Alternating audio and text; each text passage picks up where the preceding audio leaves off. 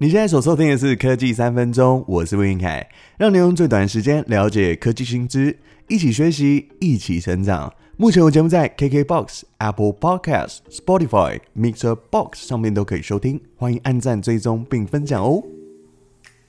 今年 Google I/O 二零二二年的开发者大会，照往年的惯例，软体和硬体好料一次全部端出来啊，也是要证明 Google 智慧型装置的生态链要成型了。着重在各装置设定和切换方便的连接状态哦，还有使用者体验更好、更流畅的界面。那有什么样新东西？让我们一起听下去吧。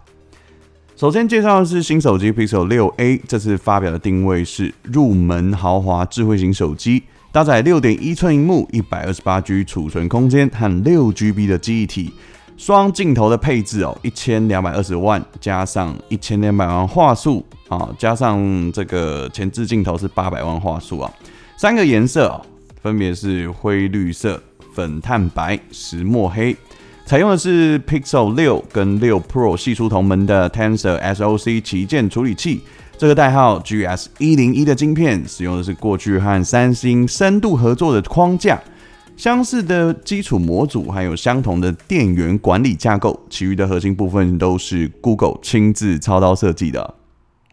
在 Tensor 晶片，其中有一个模组叫做 TPU 啊，它是负责支援 AI 人工智慧、机器学习的算力软体的部分哦，像是即时图片转文字、即时翻译和图像处理等等这种演算法，配合着重在照片摄影的算力，提升成像的速度。当然，自然语言处理啊，这个 NLP 加上高安全性的资料保护机制，让这一支 Pixel 装置它其实可以更加的聪明。但是，像是 CPU 跟 GPU 的跑分哦，依然是看不到苹果的车尾灯啊。这支手机的策略啊，明显的是向苹果看齐，未来高阶机种跟平价机啊，会采用相同的晶片处理器。定价预估和 iPhone SE 第三代一样，价格落在一万三千九百九十元，在七月的时候由台湾大哥大独家引进销售。那不知道有没有解决上一代像 Pixel 六这个通讯失效和荧幕下指纹辨识不佳的问题哦？那之前因为有使用过 Pixel 六当备用机一阵子，只能说配合 Android 十二作业系统啊，拍拍照或是日常使用。其实本身上面没有什么太大的问题，但是它没有 iPhone 这样子的稳定性哦，所以希望接下来 Android 出的每一款像 Google 手机呢，都有 iPhone 这样子的稳定性，还有更新速度可以再快一点，然后时间可以再长一点，这个周期啊，哦，资源周期可以再长一点。接着下一款智慧手表 Pixel Watch。它搭载是 Samsung 所代工的九一一零处理器哦，哦，在这个基础上有配一款 Tensor 这个辅助协同处理器哦，那还有搭载一个是业界目前手表容量最大的哦，储存空间三十二 GB 哦，可以下载储存音乐还有 Wear OS 的应用程式哦。之前他在 Google 呃有收购一个手表品牌 Fitbit 嘛，这个软体当中里面有包含了一些基础架构，像是心率啊、血氧、ECG 心电图和睡眠记录等等，这些也会在这个新的手表里面有。这一次也着重强化在手机跟蓝牙耳机的连接。那说到蓝牙耳机，就是新款的 Pixel Buds。Pro 啊，预计它会支援的是主动降噪功能。好，在七月二十一号在台湾开放预购，推出两种颜色，一个是迷雾灰，还有石墨黑两个颜色，售价是五千九百九十元。在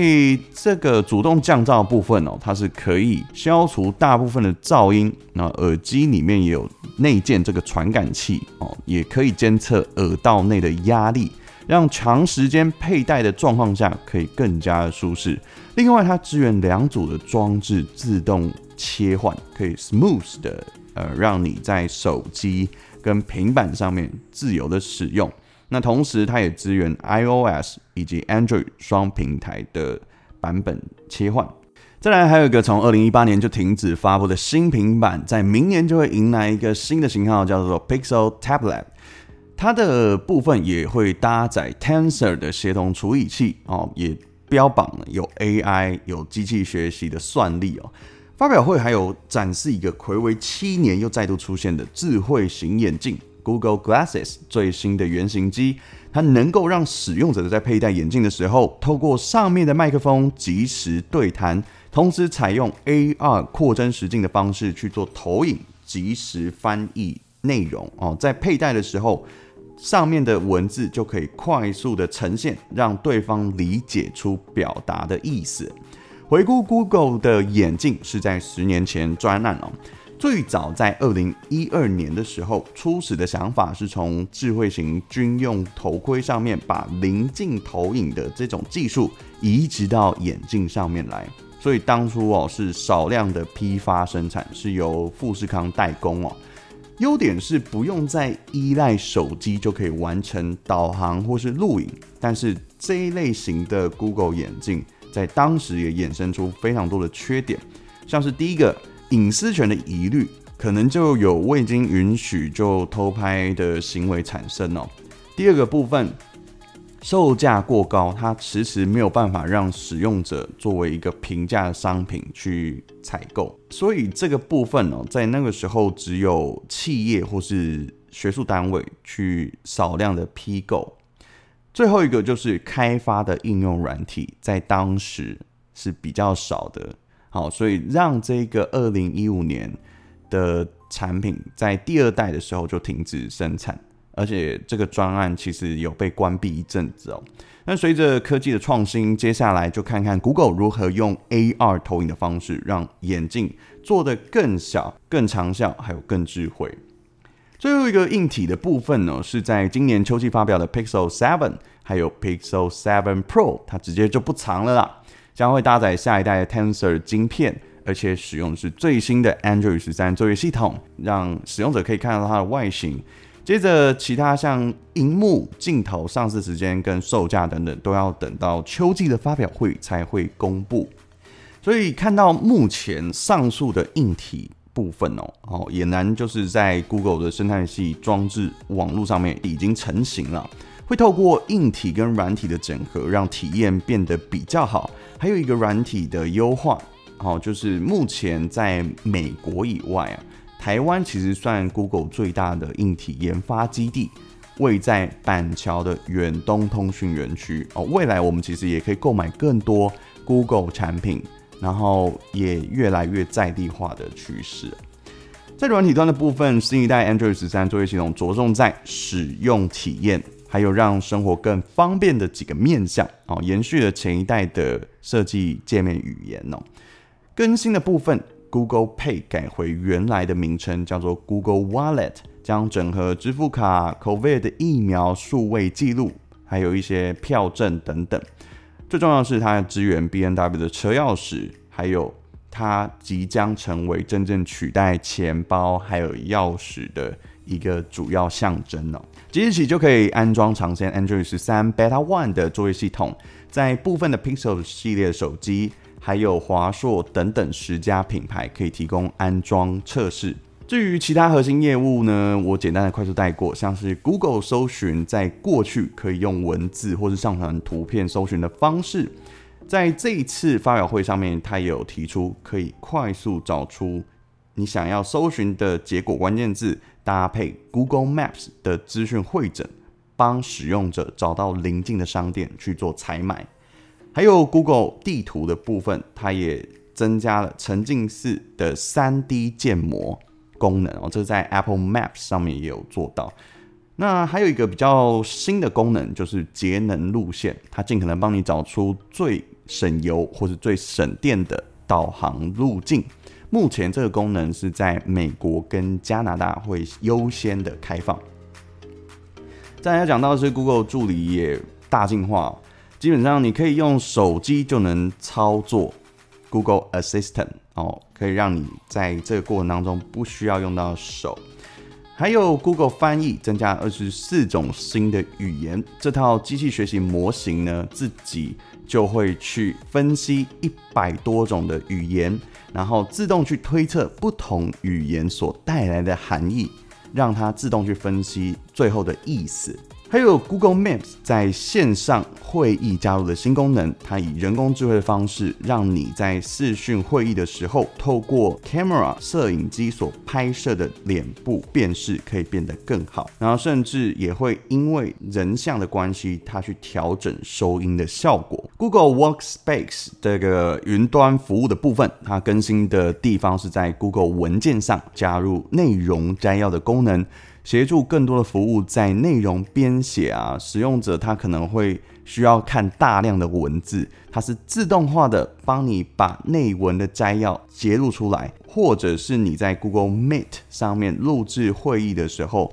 影片转文字，它也会进行的摘要，减少使用者在阅读跟理解的时间哦。最后一个是新推出的 My ID Center 的功能。在这个部分，你可以控制自己想要看到的广告，并且了解这些广告是由哪一些厂商所投放的，还有品牌的投播厂商，它会自动被归类在不同的主题，让广告资讯可以更加透明、更加浅显易懂，让这个功能呢同步在 Google 旗下的像是搜寻广告、YouTube。以及广告商投播的功能，官方也是期望透过让使用者自己去选择自己想看的主题以及广告，增加黏着度。所以我觉得这个部分是一个美意，但是。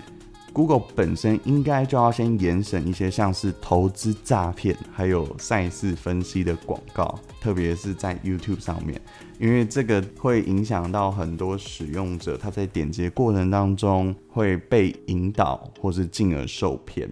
至于你心目当中理想的广告形态会是什么样子呢？欢迎底下留言。好了，以上就是今天的节目内容，最后分享由 Keep 所带来的作品 Keep This Close，希望你会喜欢。拜拜。